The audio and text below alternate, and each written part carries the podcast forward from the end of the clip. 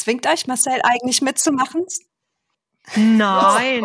Ich, wurde, ich, weiß, ich weiß nicht, wie es bei den anderen ist, aber ich wurde ganz nett gefragt. Ja, so ein paar aus eurem Institut waren ja jetzt doch schon bei uns zu Gast. Und äh, ich weiß ja nicht, ob Marcel so durchs Institut schlendert und, und alle sich so schon verstecken, weil sie Angst haben, gefragt zu werden. Aber so, so ist es nicht. Du machst nee, das ganz freiwillig, so. ja? Okay. Ich muss ja sagen, nein. nein, auf jeden Fall. Was soll sie jetzt anders Was sollte auch sagen? anderes sagen? Genau. Also als vor einigen Jahren mal ein Vertreter des Personalrats hier war und dann hat er bei uns in der Institutsversammlung gesprochen und dann hat er gefragt, ob irgendjemand quasi zu ihm kommen will, um sich zu beschweren. Und dann kam keiner. Dann hat er nochmal drum gebeten, dass also er nochmal eine Veranstaltung hat, allein mit den Mitarbeitern, wo ich nicht dabei bin. Und auch da ist wohl keiner zu ihm gekommen. Und dann wurde überall rum erzählt, ich setze die Mitarbeiter hier so unter Druck, dass keiner sich traut, zum Personalrat zu gehen. ja, da könnte ich auch aus dem Nähkästchen plaudern. Nee, aber ich habe doch gehört, du bestichst deine Mitarbeiter mit Schokolade. Ja, das stimmt. Das stimmt. Ich wurde nicht bestochen. Naja, Skandalös. Immer wenn die herkommen. Na, aber die Silvana kommt nicht so oft hier rein, freiwillig. Das spricht jetzt nicht für immer Schokolade. Ne? Ich kann, das, ich, kann, ich kann das ändern. Ich kann das ändern. Ich bin schon was. Also es gibt spätestens am Montag Schokolade für dich. Juhu. Ich werde dafür sorgen. Okay. okay.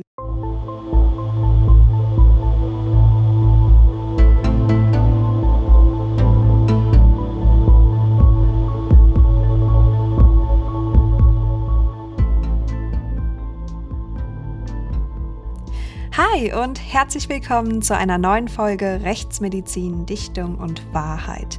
In unserem Podcast dreht sich alles rund um die Rechtsmedizin und ihre Mythen. Mein Name ist Vanessa Nischig und an meiner Seite habe ich wie immer Professor Marcel Verhoff, den Direktor des Rechtsmedizinischen Instituts in Frankfurt am Main. Hallo Vanessa, hallo liebe Zuhörerinnen und Zuhörer. Ja, in unserem Podcast befinden wir uns ja stets auf einer Reise quer durch forensische Welten, machen hier und da mal einen kleinen Abstecher, aber meistens sind wir ja doch in den unterschiedlichen Bereichen unterwegs, die ein rechtsmedizinisches Institut so zu bieten hat. Und heute wird's bei uns ziemlich toxisch. Wir begeben uns ins Labor der Frankfurter Rechtsmedizin und in die Asservatenkammer, wo die altbekannten Organe im Marmeladenglas auf uns warten. Wir sind also heute dort, wo diese Marmeladengläser geöffnet und Organproben untersucht werden, dort, wo tatverdächtige Personen be- oder auch entlastet werden können oder anhand eines kleinen Haarbischels mehr über die eigenen Konsumgewohnheiten ausgesagt werden kann, als es in der Vergangenheit dem ein oder anderen bekannten Fußballtrainer lieb war. Hier treffen Verkehrsmedizin, strafrechtliche Fragestellungen und forensische Wissenschaft aufeinander. Und eine, die sich tagtäglich mit der forensischen Toxikologie beschäftigt, ist Dr. Silvana Petzelwitt. Und sie haben wir heute zu uns eingeladen. Hi Silvana, herzlich willkommen. Hallo, hallo Vanessa, hallo Marcel. Ja, hallo Silvana, schön, dass du mal bei uns bist in dem Kreis. Ja, freue mich auch. Ja, Silvana, wir haben dich heute vom Mikroskop quasi ans Mikrofon geholt. Wie bist du denn überhaupt mal in der Rechtsmedizin gelandet? Die meisten deiner Kollegen und Kolleginnen, einschließlich Marcel, erzählen hier eigentlich immer die gleiche Geschichte von der Kindheit im Wald. ähm, dass es damit angefangen hat, dass man früher im Wald spielen war, irgendwelche Knochen ausgegraben hat und sich äh, so mit der Zeit dieses Interesse an der forensischen Wissenschaft, an äh, dem Tod, an, an der Vergänglichkeit äh, entwickelt hat. Wie war das bei dir? War das da ähnlich? Was willst du denn damit sagen? Die gleiche Geschichte? Ja, das ist mir wirklich aufgefallen. Bei dir, bei Michael Zockers, bei Jens Arment. Ihr sagt alle, ihr habt eure Kindheit im Wald verbracht. Das ist ja interessant. Das habe ich noch gar nicht so mitgekriegt. Ja, aber tatsächlich. Äh, ich äh, erkenne interessante Parallelen. Ähm, ich habe mich in der Kindheit auch viel im Wald rumgetrieben.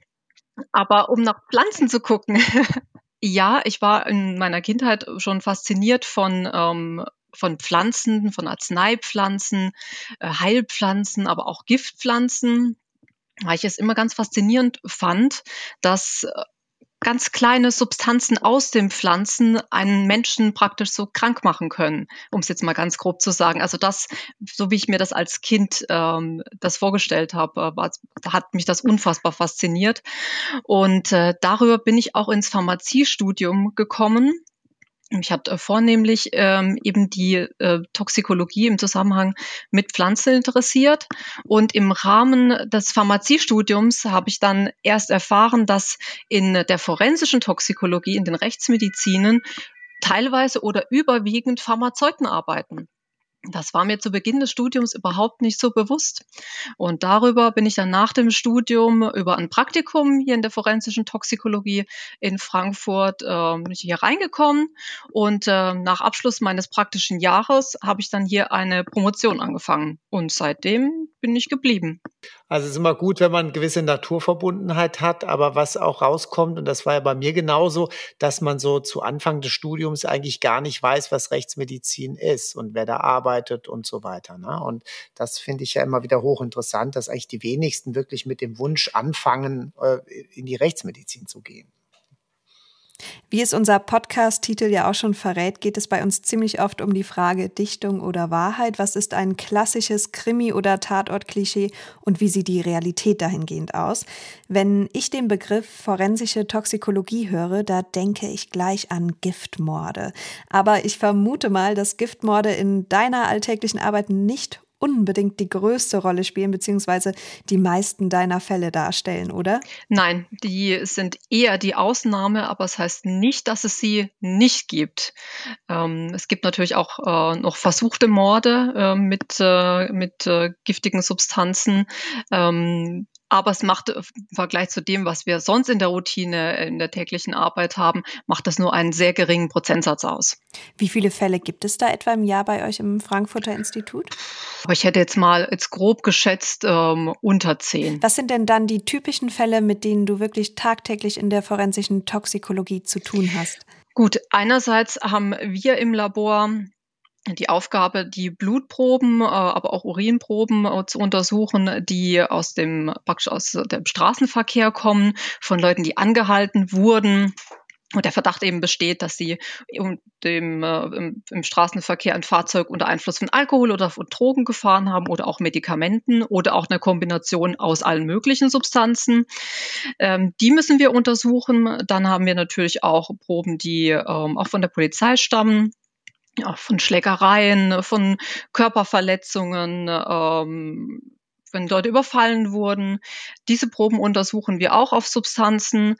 Ähm, darüber hinaus da kommen zu uns auch ähm, Leute, die eben für Abstinenz Haare abgeben müssen oder auch Urin, ebenso wie vom Jugendamt oder vom Gericht werden Leute geschickt. Wenn da der Verdacht zum Beispiel besteht, dass eine Kindeswohlgefährdung vorliegen könnte, weil eben die Eltern ähm, Drogen konsumieren oder übermäßig Alkohol konsumieren aber wir haben natürlich auch in, beim, in mir im speziellen Fall, ich mache noch die Leichentoxikologie. Das heißt, von den Obduktionen, wo Proben genommen wurden, wo es von Interesse ist, ob da einem eine ähm, Medika ähm, Medikamente aufgenommen wurden, Alkohol konsumiert wurde oder Drogen genommen wurden, ob die im Zusammenhang mit dem, äh, mit dem Versterben äh, stehen, ähm, dann untersuche ich das auch. Ihr Toxikologen beschäftigt euch ja mit der Wirkung von bestimmten Substanzen, die giftig sein können.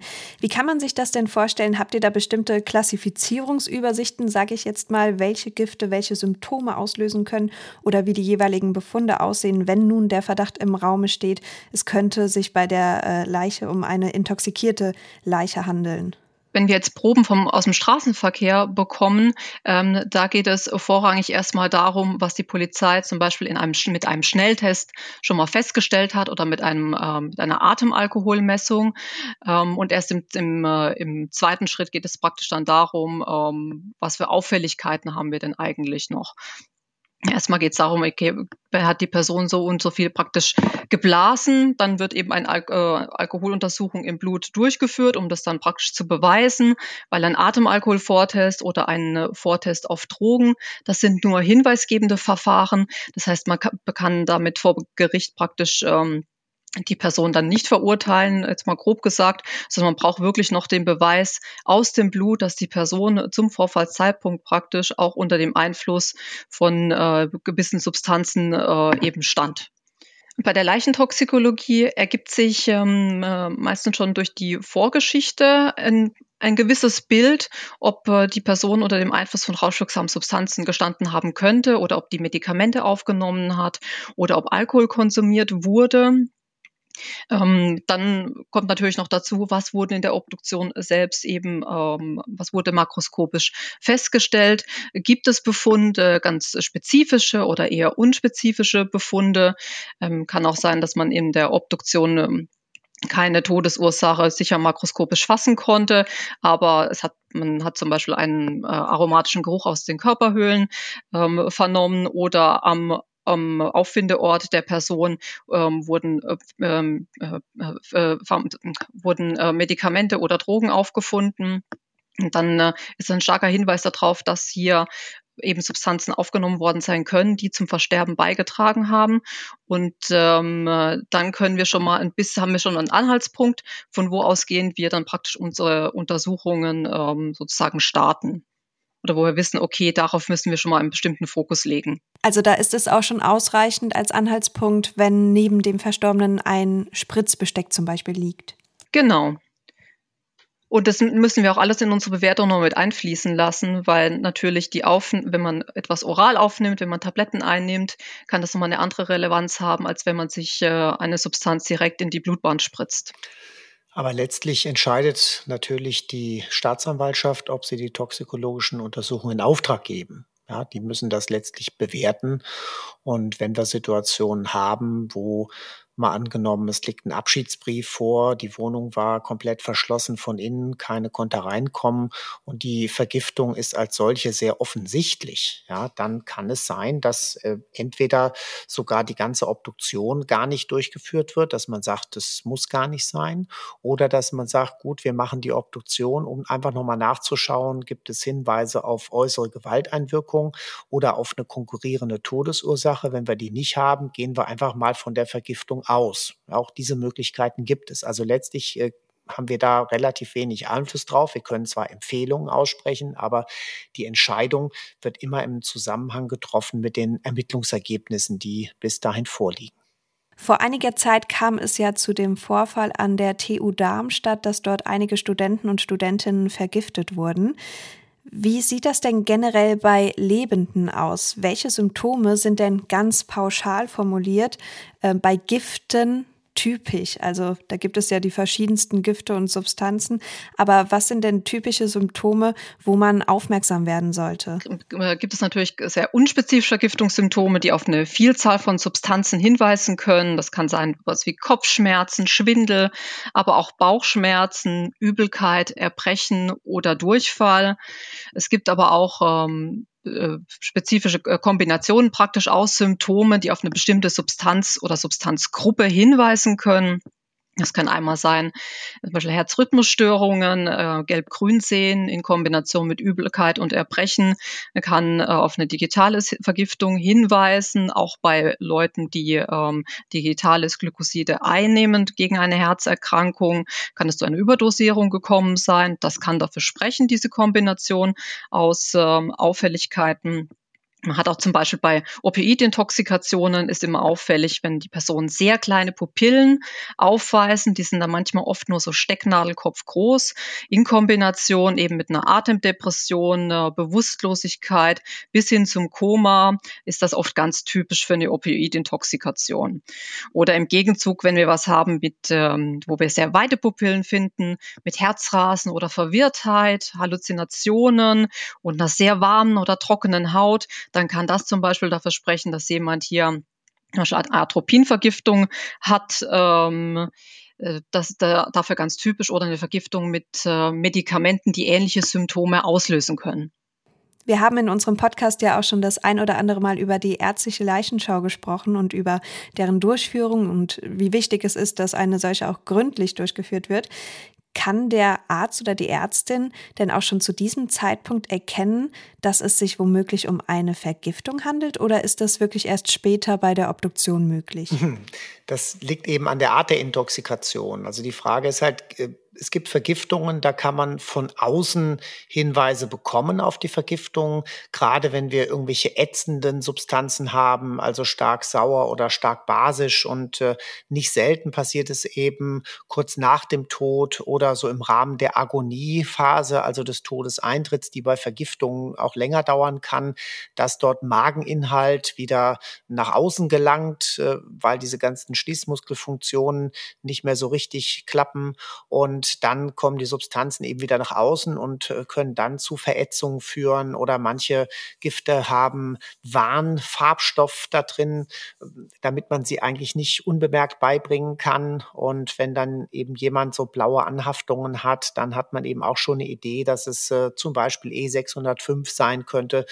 Ja, also so gibt es ein paar Dinge, die auf Vergiftung hindeuten oder klassisch in der Rechtsmedizin, aber heute kaum noch relevant. Die Barbituratvergiftung, also wenn man so möchte, die Vorgänger von den Benzodiazepinen als äh, heftige Schlafmittel, die führen zu typischen Blasenbildungen im Bereich der Streckseiten der Gelenke, also an den Knien und an den Ellenbogen. Die sind nach dem Herrn Holzer benannt, einem Rechtsmediziner, ähm, der es schon vor vielen Jahren beschrieben hat, äh, die sogenannten Holzerschen Blasen. Und wenn man eben sowas bei einem Leichnam muss fast sagen, gesehen hat, weil die Barbiturate heute kaum noch gebräuchlich sind, dann hat man da einen ersten Hinweis drauf gehabt.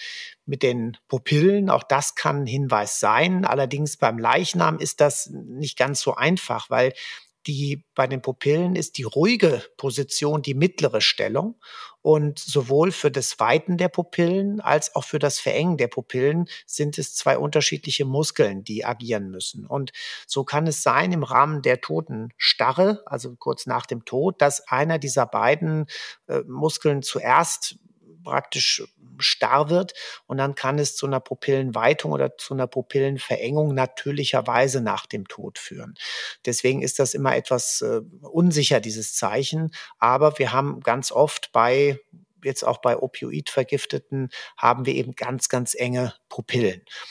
Das ist also im Wege der Leichenschau. Und wenn wir jetzt einen Fall haben, wo man überhaupt keine Idee hat, woran der verstorben ist und wir finden bei der Obduktion keine todesursächliche Verletzung, aber auch keine Erkrankung dann sind wir erstmal am Punkt, wo wir sagen, eine Vergiftung kommt in Betracht. Und dann ist immer so ein bisschen die Frage, was ist jetzt ökonomischer oder, oder faktisch sinnvoll?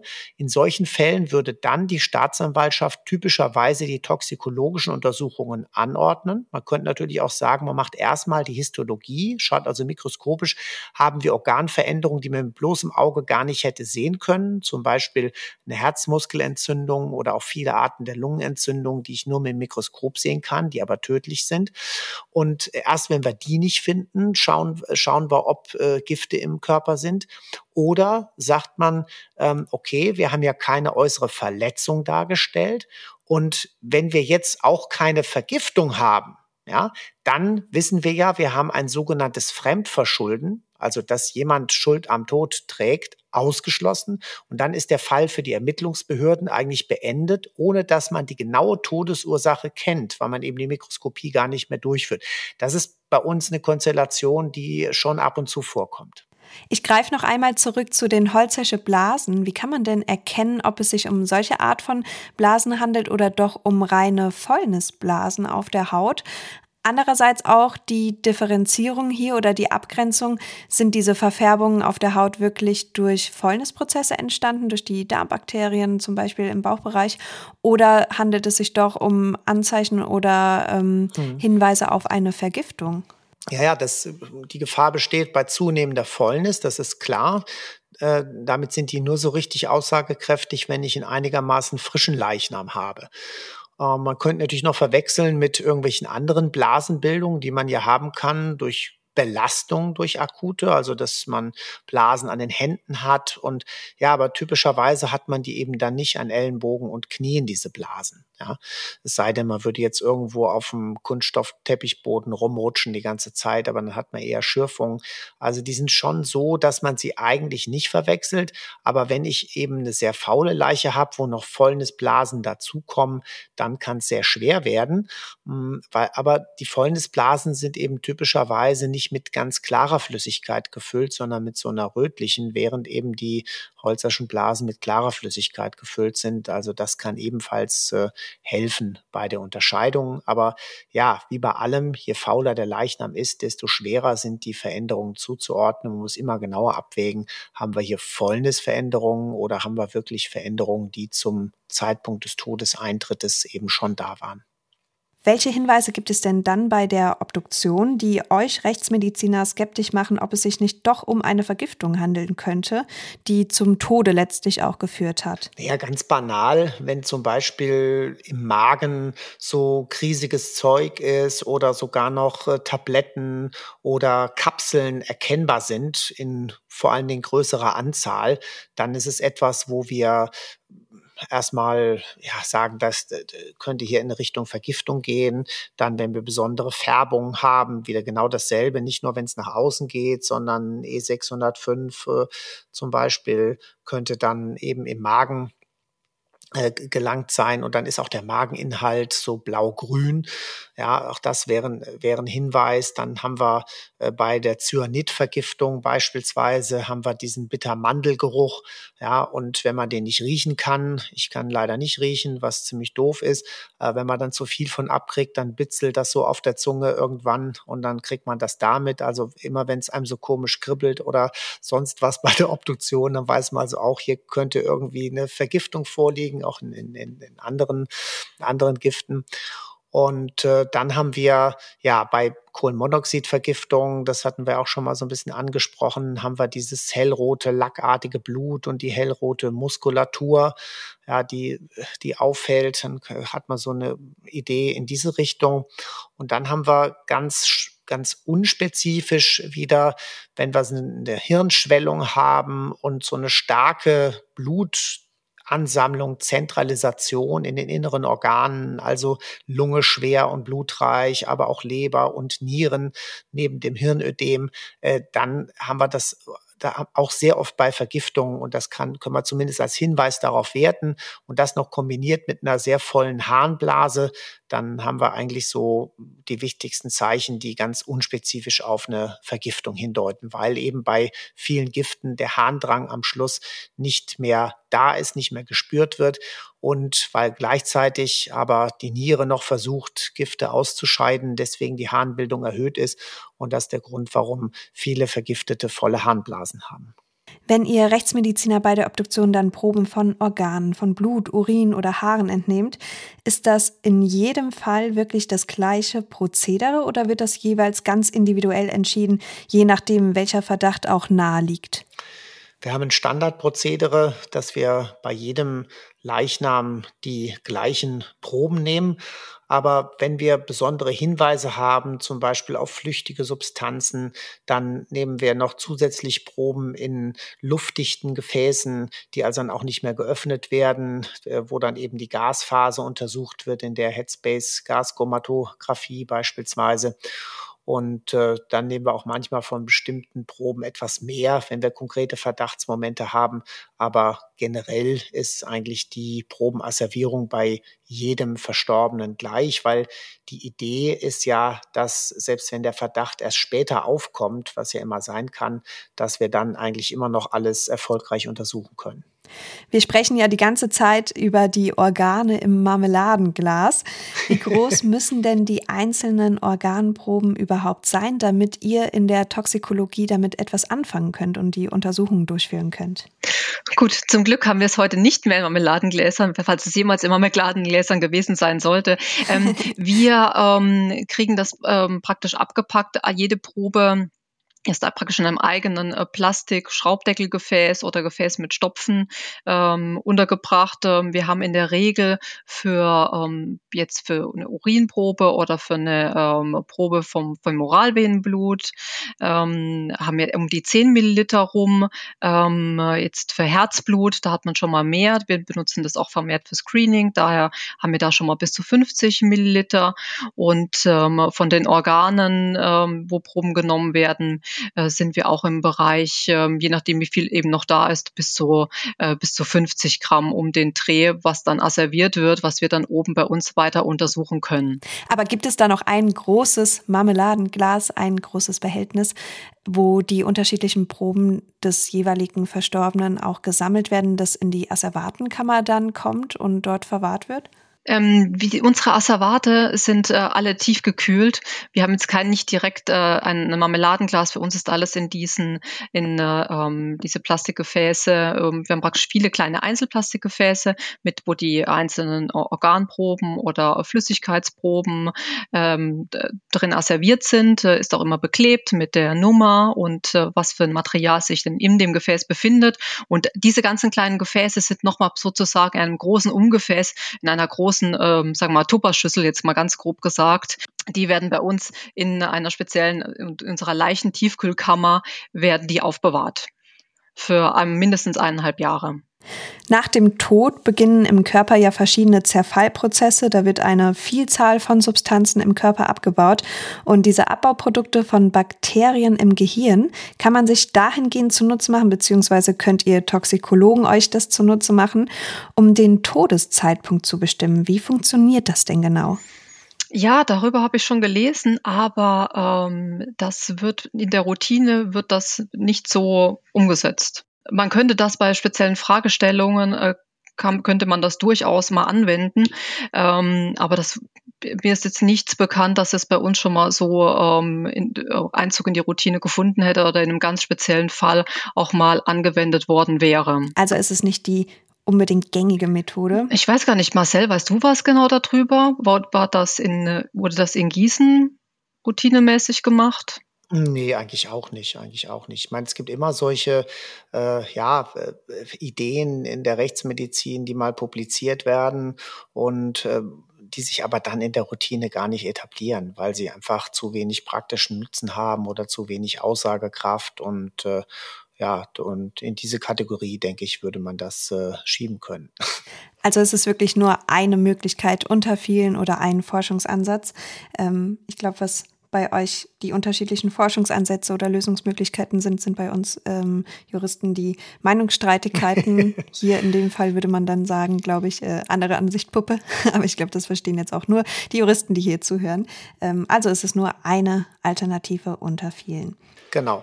Ja, also aus unserer Sicht, ne, wir nehmen eben dann die Proben bei der Obduktion. Das heißt, wir nehmen alles, was an Körperflüssigkeiten verfügbar ist. Wir nehmen Herzblut, wir nehmen Oberschenkelvenenblut, wir nehmen Urin, wir nehmen Gehirnwasser, also Liquor, wir nehmen Gallenflüssigkeit, das sind so die flüssigen Mageninhalt und dann eben Proben von den Organen. Einerseits das Gehirn, weil das ja der Hauptort, wo die Substanzen wirken, dann die Lunge, dann die Leber, die Nieren und äh, diese Proben werden dann einzeln verpackt und gelangen zur Toxikologie. Und ja, kannst du das mal dann so berichten, Silvana, wie ihr vorgeht, was ihr mit der Vielzahl von Proben macht und äh, dass wir einfach mal so eine Idee bekommen? Genau. Ähm, wir schauen dann erstmal, was haben wir und wie viel haben wir an Material. Ähm, muss halt immer ein bisschen abwägen. Ähm, äh, was soll untersucht werden? Manchmal gibt es auf dem, aus, auf dem Asservatenzettel, der immer mit äh, den Proben praktisch zu uns ins Labor kommt, gibt es manchmal schon Hinweise auch auf, äh, ob was, auf was Spezielles untersucht werden soll. Ähm, auch spezielle Analysen da im Raum stehen. Ähm, dementsprechend muss man schon mal so ein bisschen, sage ich ja, das Material schon mal wie einteilen. Ähm, in der Regel fängt man aber an, äh, eben äh, die sowas wie den Mageninhalt zu untersuchen oder den Urin zu untersuchen und auch das Herzblut, weil in, da hat man schon mal den konkreten Hinweis, ob eben was aufgenommen worden ist. Und in der Regel hat man von diesen Materialien relativ viel an Material ähm, zur Verfügung. Ähm, es kommt halt immer darauf an, auch wie weit zum Beispiel der Verwesungsprozess äh, schon vorangeschritten ist. Dann kann es allerdings sein, dass man zum Beispiel kein, kein Urin mehr hat ähm, und auch äh, zum Beispiel kein Oberschenkelvenenblut mehr. Ähm, dann muss man ein bisschen anders vorgehen. Ähm, dann fängt man eher mit Mageninhalt, wenn noch einer da ist, oder mit dem Herzblut an. Und wenn man in äh, diesen Materialien schon äh, ähm, Medikamente oder Drogen eben äh, festgestellt hat, dann geht das weiter, dass man auch ähm, das dann quantifiziert. Das heißt nicht nur qualitativ bestimmt, oh, wir haben Morphin beispielsweise gefunden, sondern auch, wie viel haben wir denn davon gefunden? Und eine Quantifizierung ähm, führen wir idealerweise dann mit dem Serum durch, was wir aus dem vom durchs Zentrifugieren vom Oberschenkelvenenblut gewonnen haben oder wenn das nicht möglich wäre, eben aus dem Vollblut sozusagen selbst wenn da auch schon Fäulnisprozesse vorangeschritten sind, kann man manchmal da kein Serum mehr durch Zentrifugieren abtrennen. Dann bestimmt man das aus dem Vollblut. Oder wenn man nichts von diesen Materialien mehr hat, beispielsweise nur noch Organe, dann ähm, äh, führt man eine Quantifizierung beispielsweise im Gehirn durch, weil das ja, wie der Marcel schon gesagt hat, zentraler Angriffspunkt von den meisten ähm, relevanten ähm, Medikamenten oder Drogen ist. Und ähm, dementsprechend muss man äh, bei der Bewertung das aber auch ähm, anders berücksichtigen. Man kann nicht die gleichen Werte zugrunde legen, die man ähm, für eine Beurteilung normalerweise im Blut nehmen würde, wenn man den Bestimmungen beispielsweise im Gehirn gemacht hat. Und manchmal ergibt sich dann aus der Vorgeschichte auch noch, dass dann doch ein vielleicht schon langjähriger äh, BDM-Konsum ähm, vorgelegen hat bei der Person oder dass sie doch regelmäßiger bestimmte Medikamente aufgenommen haben soll. Dann untersuchen wir auch noch die Haare die, und man schaut, ob die in den letzten zwei Monaten relevante Mengen ähm, aufgenommen wurden, beispielsweise von Substanzen oder ob der Kontakt dazu bestanden hat. Und da kriegt man auch mal ein bisschen Hinweis darauf, ob eine entsprechende Gewöhnung vielleicht auch bei der Person vorgelegen hat. Und dementsprechend muss man dann dann auch die Werte, die man bei der Quantifizierung erhalten hat, eventuell auch nochmal anders berücksichtigen und anders bewerten. Das ist ja das, wo man eigentlich, wo man ja eigentlich denkt, die, die Haare, was haben die mit den Leichen zu tun? Ne? Weil wir, die hatten wir eben schon, Haare zeigt eben, wie war das Konsumverhalten, und wir haben das bei der Abstinenz und so, aber warum bei der Leiche? Und genau das ist natürlich das Entscheidende, ne? weil eben verschiedene Substanzen unterschiedlich gut vertragen werden, in Anführungszeichen, wenn man das gewohnt ist. Ja? Und Hinweise für die Gewöhnung können wir aus der Vorgeschichte kriegen, aber die können wir überprüfen mit den Haaren. Da können wir sehen, hat die Person wirklich regelmäßig Opioide zu sich genommen oder wenn wir überhaupt keine Idee haben von der Vorgeschichte. Ja, manchmal ist es ja auch überraschend, dass Leute süchtig waren, dass äh, Leute ähm, äh, Substanzen missbraucht haben, wo keiner aus dem näheren Umkreis, äh, den die Polizei befragt hat, überhaupt was von wusste. Absolut. Ähm, ist auch immer ein bisschen äh, schwierig natürlich, ähm, besonders für die Verwandten, wenn die dann erfahren, dass das äh, verstorbene äh, Familienmitglied eben eben doch Substanzen konsumiert hat, was sie selber vielleicht nicht für möglich gehalten haben und ähm, vielleicht äh, da auch eine Abhängigkeit dann äh, doch mit im Raum gestanden haben äh, kann. Ähm, das ist auch immer immer ganz schwierig dann auch von unserer Seite, dass man das dann auch ähm, sorgfältig äh, formuliert in unseren Gutachten. Ebenso gibt es natürlich aber auch ähm, manchmal aus der Vorgeschichte, wo es heißt, äh, jemand wäre regelmäßiger PDM-Konsument gewesen. Äh, das habe ich auch schon gesehen und man dann in den Haaren so gut wie nichts mehr gefunden hat. Ähm, das ist zum Beispiel hat man auch, wenn äh, Leute aus der JVA entlassen werden und die in der Haftzeit wenig bis nichts mehr äh, konsumiert haben und dann aber nach Entlassen aus der Haftzeit. Und die hatten eine BDM-Vorgeschichte ähm, vor Jahren oder bevor sie in Haft kamen. Und dann wieder etwas konsumieren ähm, und sich halt von, von der Dosierung noch an, sag ich mal, die alten Zeiten erinnern. Und dann ähm, unwissentlich und unfreiwillig das dann überdosieren, weil sie eben, äh, wie wir bereits erwähnt haben, das eben nicht mehr gewohnt sind. Und die versterben dann daran. Da haben wir öfter Fälle, wo am ersten Tag nach der Haftentlassung die Leute an einer Überdosis sterben. Deswegen ist es ja auch so, dass unsere Gutachten nicht einfach so an Angehörige gehen. Ja, im Normalfall dürfen wir ja niemandem was mitteilen nach außen, sondern unsere Gutachten, Sektionsprotokoll und das äh, toxikologische Gutachten, das ihr dann macht äh, nach der Obduktion, gehen ja immer erstmal an die Ermittlungsbehörde, also an die Staatsanwaltschaft und an die Polizei. Und wenn jetzt Angehörige äh, das wissen wollen, dann müssen die persönlich das anfordern oder besser noch über einen Anwalt.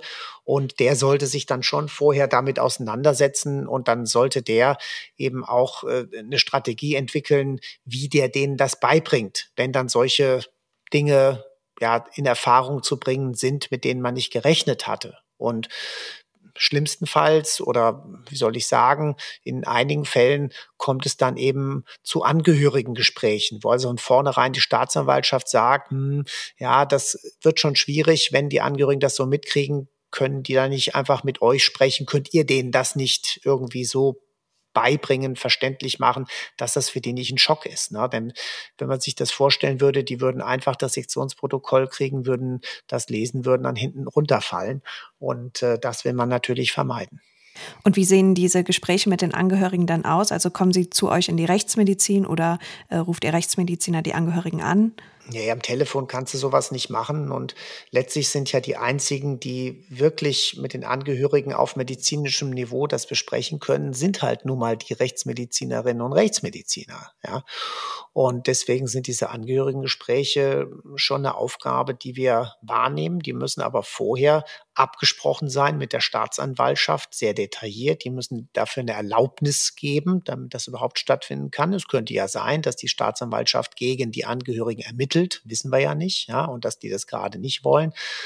Also es ist immer ein ziemlicher Akt, bis so ein Angehörigengespräch zustande kommt und teilweise ist das auch schon ganz belastend und auch nicht immer ganz einfach, weil viele ja auch ihre Trauer und Wut übertragen und der Überbringer der Nachrichten hat sowieso immer schlechte Karten und äh, ja, das, also es ist, das ist wirklich eine der schwierigsten Tätigkeiten, die wir dann in der Rechtsmedizin haben.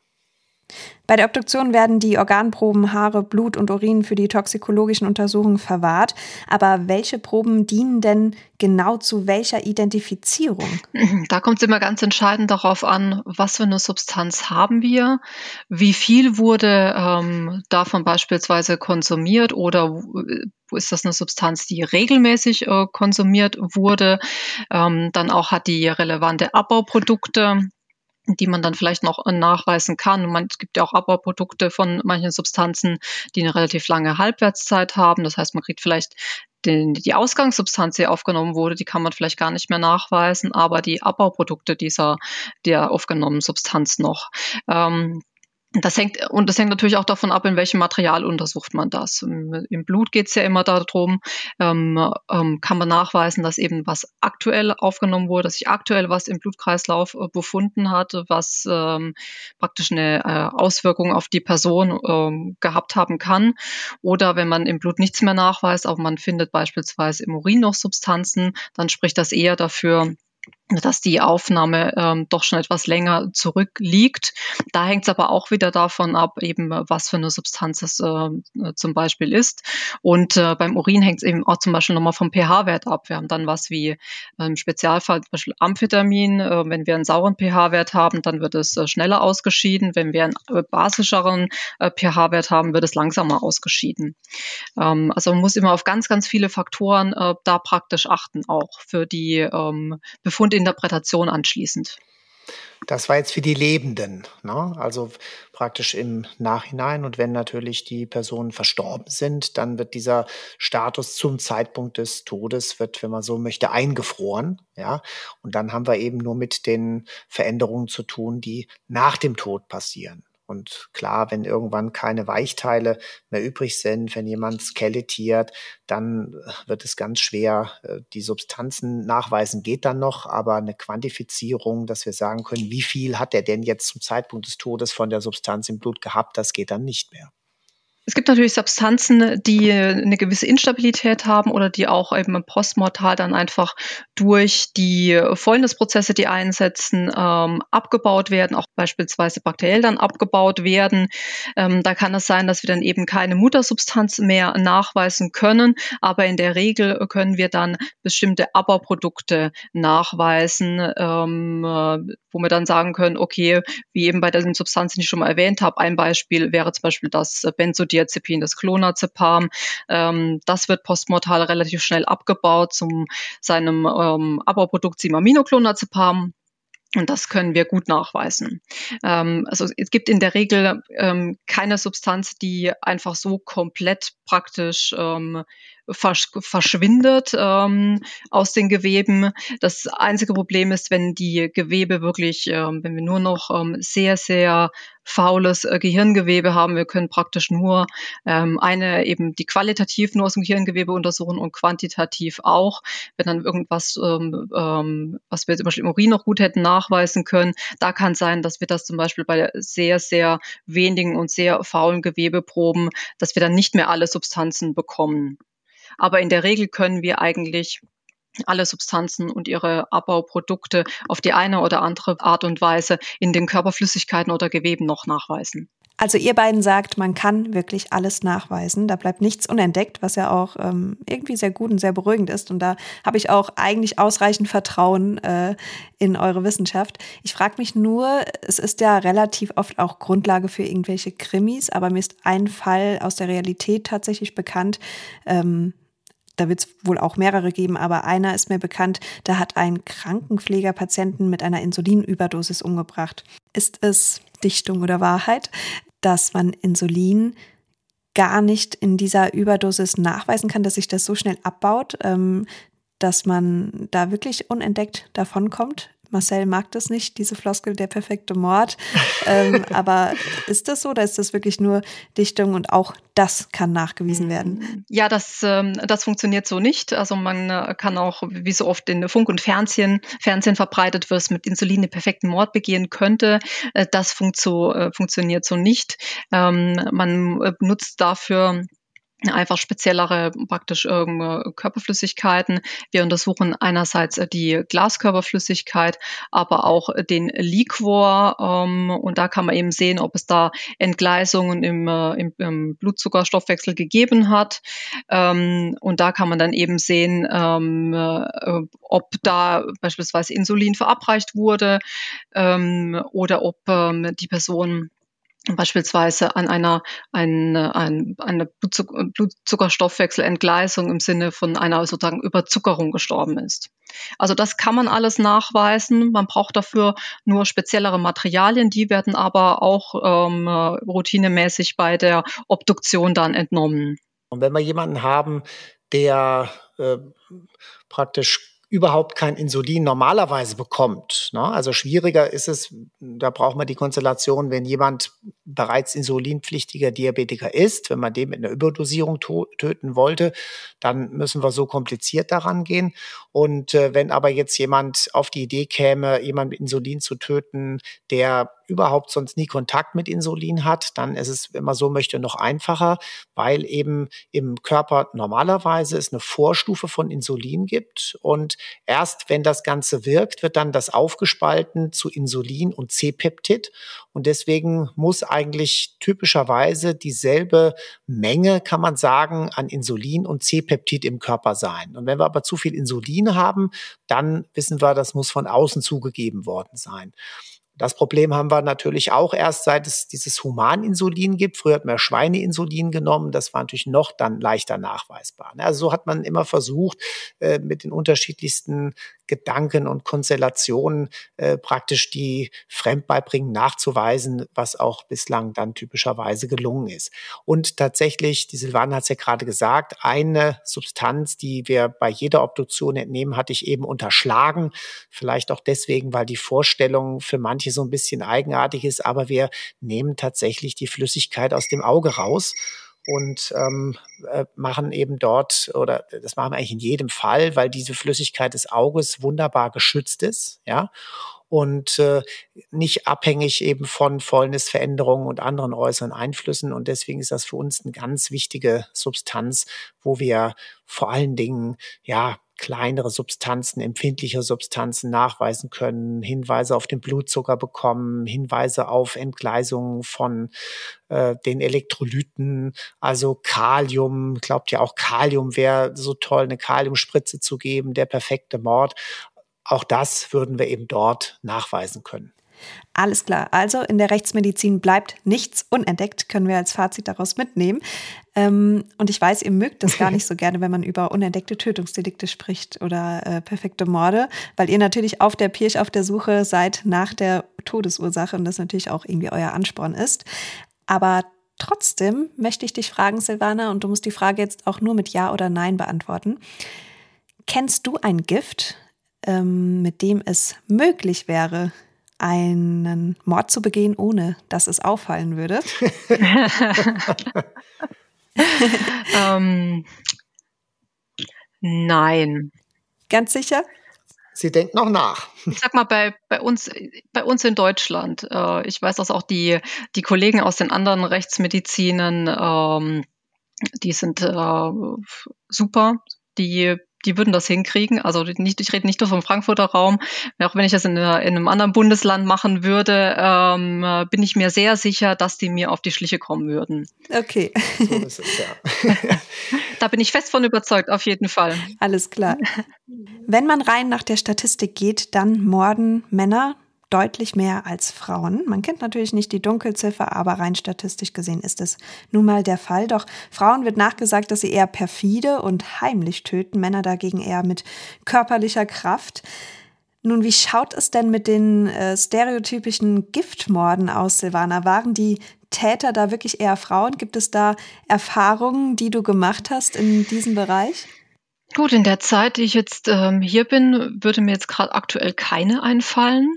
Ähm, aber klar, in der Geschichte gibt es schon äh, ein paar Giftmörderinnen. Ähm, ich glaube, die Statistik zeigt auch, dass, ähm, dass Frauen ähm, eher zu, so, sagen wir mal, so weicheren Tötungsmethoden wie, ähm, wie äh, Gifte greifen oder mal gegriffen haben, ähm, ähm, auch was, äh, was Selbsttötungen angeht, im äh, Vergleich zu ähm, eher, eher scharfer Gewalt oder stumpfer Gewalt. Ähm, Marcel, siehst du das ähnlich? Deiner Erfahrung nach? Ja, ja, absolut, absolut. Also das ist bei, bei Tötungen, aber auch bei Suiziden ist eben so, dass äh, Frauen eben die weniger brutalen Methoden bevorzugen. Und deswegen kann man schon sagen, die, der Giftmord ist eigentlich das typisch weibliche. Ja, aber das heißt nicht, dass nicht auch Männer auf die Idee kommen und das auch in der Vergangenheit durchgeführt. Na klar. Aber es gibt, es gibt auch in Deutschland ein paar Bekannte, die ähm, ähm, auch deswegen dann äh, verurteilt wurden. Ähm, auch gerade mit dem E605, äh, wie bereits mal von dir erwähnt, äh, Marcel.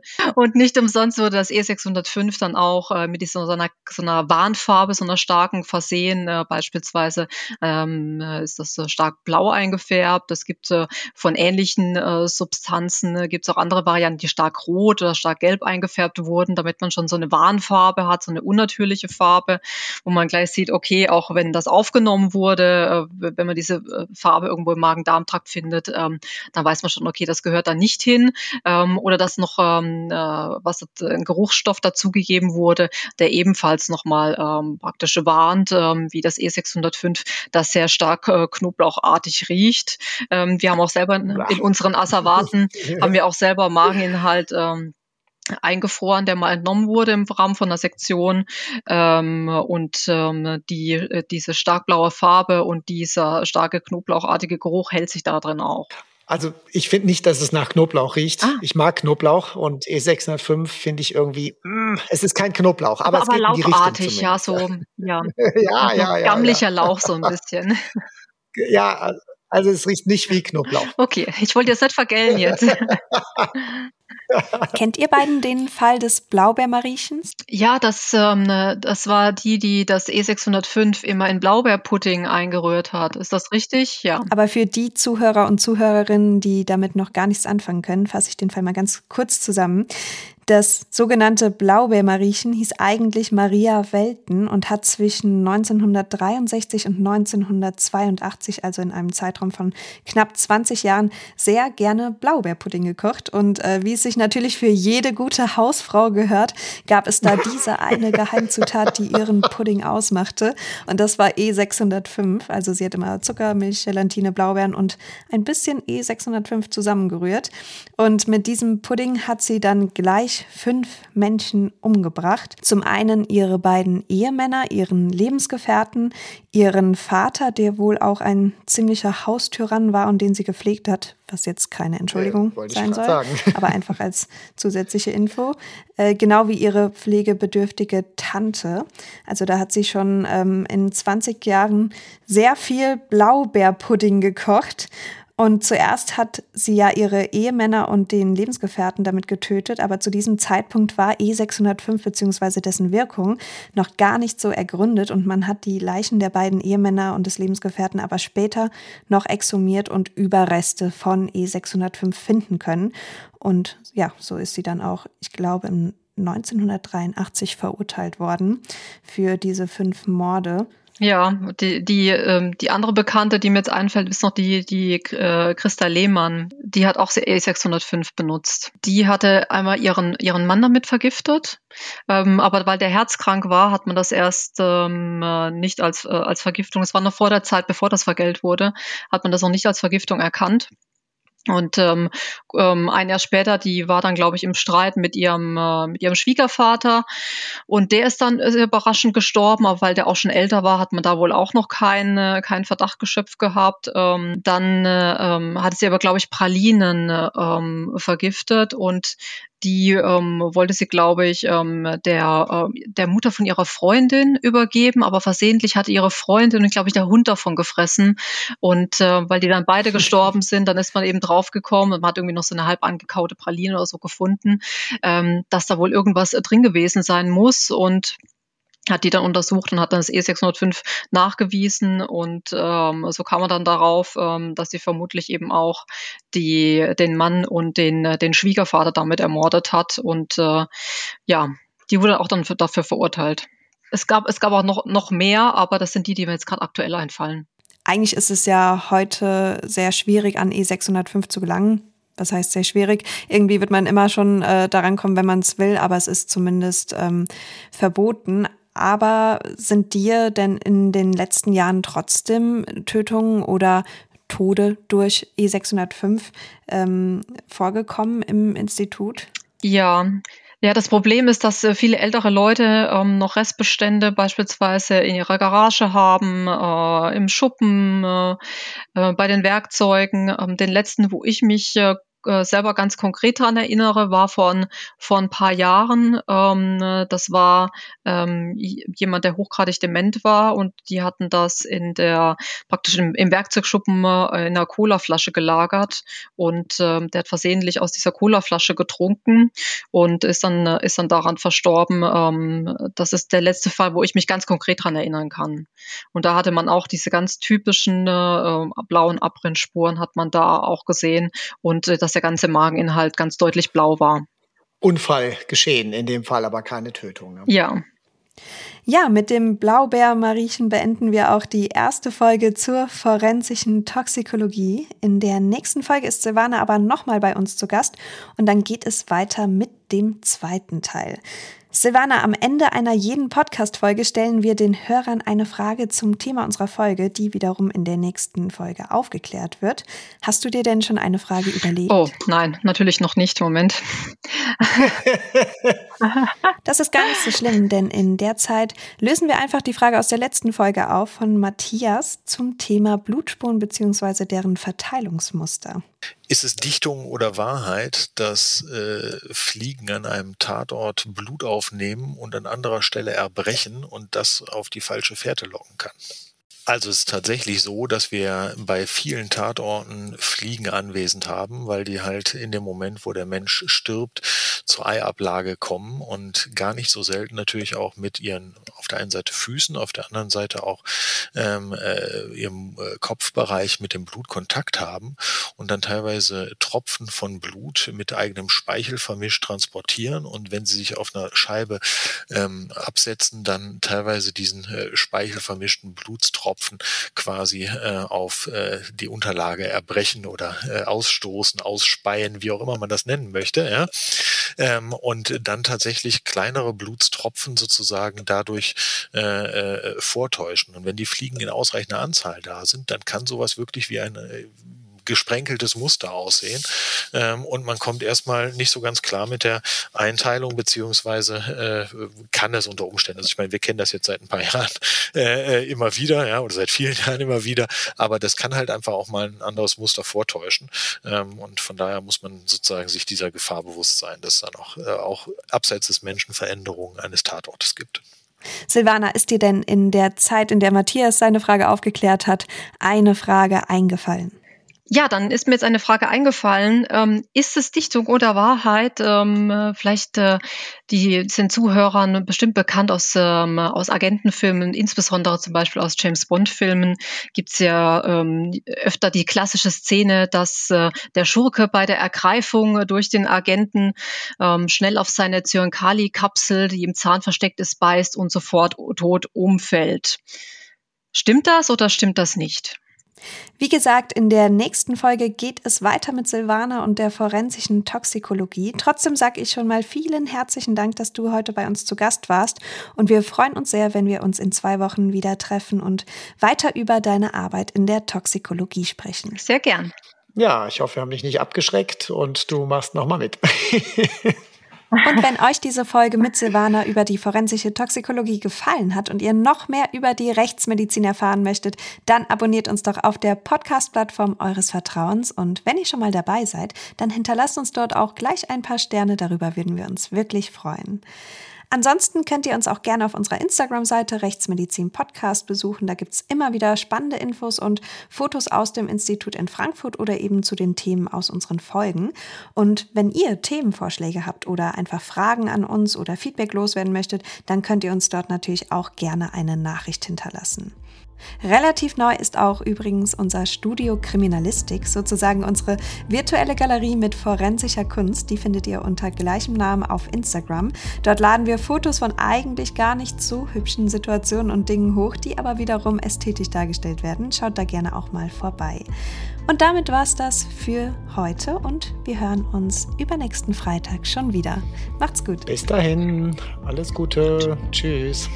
Tschüss. Und nochmal vielen Dank, Silvana. Gern.